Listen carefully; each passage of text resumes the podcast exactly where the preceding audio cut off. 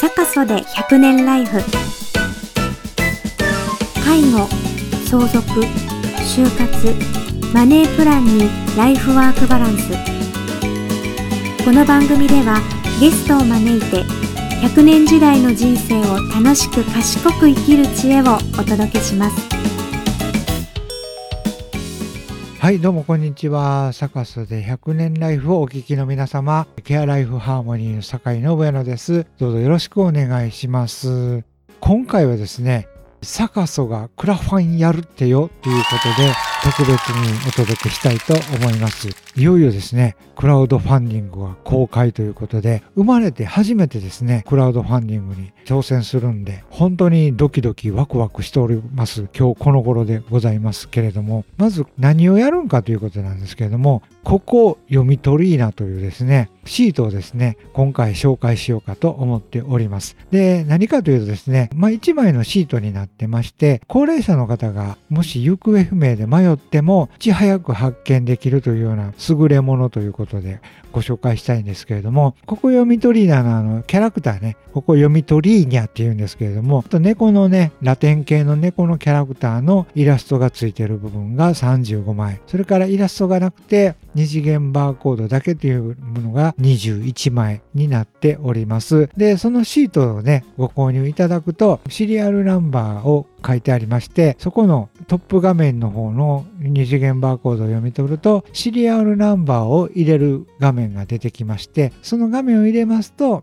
まあ、簡単なご家族の情報を入れてもらうと。これがですね、服にペタペタ貼ってもらって、行方不明になった時に発見者の方がそれをスキャンというかね、読み取るとですね、そちらのご家族さんに連絡が行ったりとか、いった形の優れものになっております。各市町村でも、こういった形の、え、二次元バーコードを使った配布事業というのは結構皆さんやり始めてる。これから多分主流になってくると思うんですけれども、まあ、ここがポイント。ここが一番違うところなんですけれども、ほとんどがアイロンプリントなんですよね。で、アイロンプリントでくっつけてっていうことなんですけれども、まあやっぱりいろんな服とかね、下着とかつけてるとですね、やっぱり50枚とか60枚とかなるんですよね。まあそこでアイロンプリントいちいちやってると、むちゃくちゃ大変やと思うんですよね。で、そこでサカス100年ライフの番組でゲストに出ていただいたクレアフィールドという会社がですね、介護に特化したお名前シール。これまたあの、遡って聞いてほしいんですけれども、まあ、これを、えっ、ー、と、売り出してたというところで、雑談の中で、まあ、こういうので二次元バーコードを印刷して、選択しても剥がれないシールをね、組み合わせたら面白いね、みたいな雑談から入ったんですけれども、アイロンプリントなしで、そのままペタペタ貼れて、しかも選択しても、えー、取れないという、剥がれないと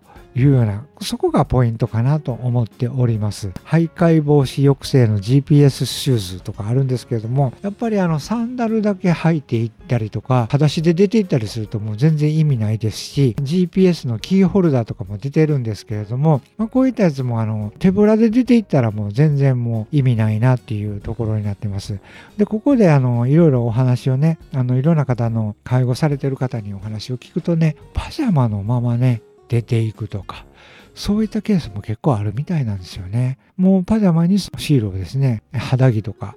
パッパッと貼っていただくとですね、そのまま出ていっても、まあ情報が見れるかなということで、事前にですね、お話しさせていただいた方にも好評いただいております。こちらのシールの方をですね、クラウドファンディングをやっていくんですけれども、もともとね、雑談から生まれたということで、まあ、こういった話を雑談してますとですね、大阪経済大学のですね、高井教授があの介護ロボットのね、ことでいろいろコラボしたりしたんですけども、まあ、それはいいですねということで、やりましょうということで、あの結構予算取ってくれはってですね、一応そのシールをスキャンすると、いろんな情報が表示されるというようなところの実現まで至ってしまったということことで、本当何があるかわからんなという世の中なんですけれども、新知症によるね、行方不明者の方がですね、この10年間で倍増してるということで、まあ、2022年の調査では、届け出がまあ1万8000件をね、超えてるということで聞いております。まあ、実際に届け出をした方がそれぐらいの人数なんで、届けてない方合わすと、やっぱりかなりの人数になってくるんかなと思います。いつも行く公園とか、思い出の場所とか、そういうところに必ず行ってくれたらねまあ多分発見は早いんですけれどもやっぱりとんでもないところ電車乗り継いで例えば奈良から兵庫県までで発見されたとかいったケースも結構あるみたいで、まあ、そういったこと考えるとですねそういうふうに行方不明になってしまったら一体どこをどう探したらええねんっていうような状況になってしまうと思います。それがやっぱり大変やなと思っております。でましてやですね踏切の中入って事故にあったりですねまあ下手したらもう電車止めてしまったりしたらちょっとまた大変なこと保証問題どないなんねやみたいな結構大変なことになったりもしますのでこのの辺のところね、まあ、うちもプラスアルファですね、QR コードというか、二次元バーコードを見たら、とりあえず発見者はスキャンすると。こういった形のね、あの文化をね、日本で広めていきたいなと思っております。その高井教授のお計らいでですね、11月の24日に堺市南区の庭城台の方で実証実験までやっていただきまして、で、警察の方と、それから地域包括支援センターと、あとはあの徳陽さんとか、えー、教授とかね、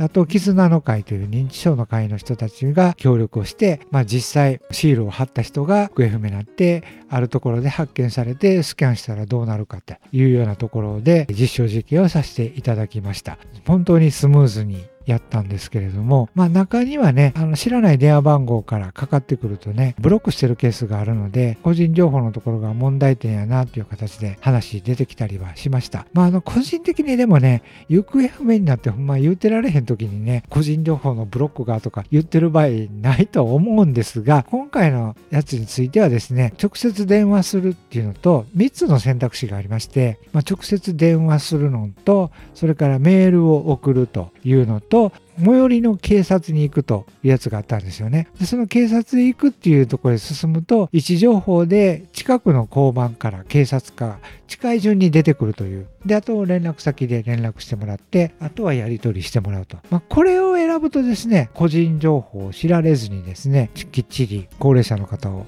家に帰ることができるのかなということで、これは結構使えるなというような感想はいただきました。はい。で、一応このクラウドファンディングについては、まあ、リターンとかいろいろあります。まあ、リターンの紹介としては、ここ読み取りーナの実際のシートとですね、介護セミナーをお付けするというね、高井教授があのフレイルについて昔からずっと研究されてますので、フレイル予防のセミナーをお付けする分とか、介護の家族の方にね、いろいろお聞きした時にですね、一番何望んでますかっていう時に結構衝撃的なお話があって、もう何もしない時間が欲しいと、えー、そういう話があったんでですね、ああ、なんかいろいろ美容院行きたいとか、何々したいとか、そういうことを言うんかと思ったら、何もしない時間が欲しいということを聞いて、結構衝撃を受けたんですけども、まあ、そういった方のためにですね、今回あの、御用機器というね、プロジェクトをやってはるところがあるんですけれども、その御用機器さんはとにかく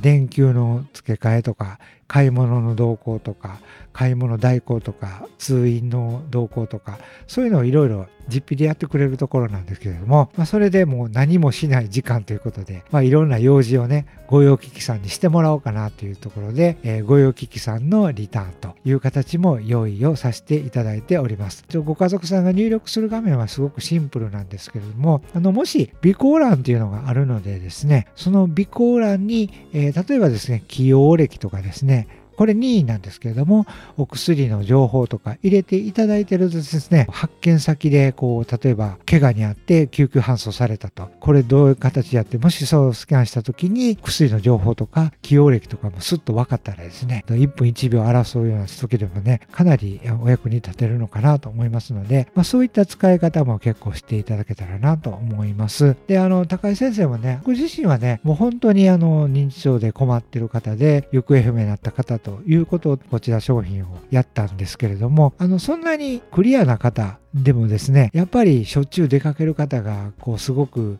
不安だったりご家族が不安だったんでもう元気やのにもう出んといてくれということで家に閉じこもったままですね割と過ごされてるっていう方も結構多いみたいでですね、まあ、そういった方にですねこれ貼っていただくとすごく安心でフレイルのねあの予防にもつながる。やっぱり家にずっといますとね筋力も衰えの認知機能も衰えたりもしますのでねそういった方にも使えるんちゃうかというようなお話をいただいて、まあ、そういった方はもうご経験いただけたらなと思います。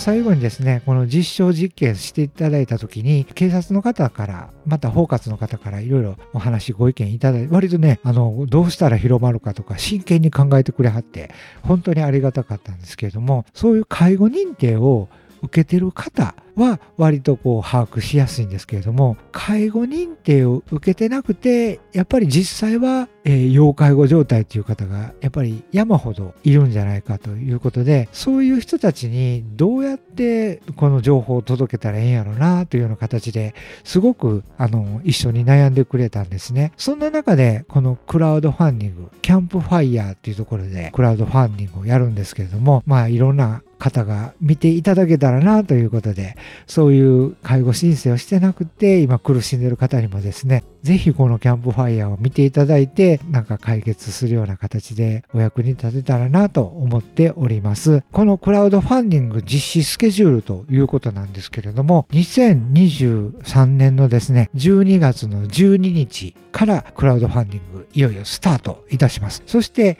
1月のね、来年の、えー、令和6年の1月の31日にクラウドファンディングが終了ということになっております。で、2月の1日からリターンについての調整をしながら、3月の1日から準備をでき次第リターンを送付開始していくという流れになっております。で、やっぱりあの、12月の12日のスタートダッシュからですね、ぜひとも頑張っていきたいと思いますのでですね、またこちらの概要欄の方にリンクを貼っておりますので、ぜひとも、ぜひともですね、キャンプファイヤーの方見ていただいて、いいねいただいたり、支援いただけたらなと思いますので、こちらご協力の方をぜひともお願いいたします。また、あの、このプロジェクトを実現に至ったお方にですね、クレアフィールドの松田代表とかですね、あとは高井教授にもですね、実際にインタビューをしてですね、こちらの方、音声の方もお届けしたいと思っておりますので、そちらの方もぜひ聞いていただくということでよろしくお願いいたします。はい、本当にこれ、クラウドファンディング初めてやりますけど、本気で気合い入れておりますので、ぜひともご協力お願いいたします。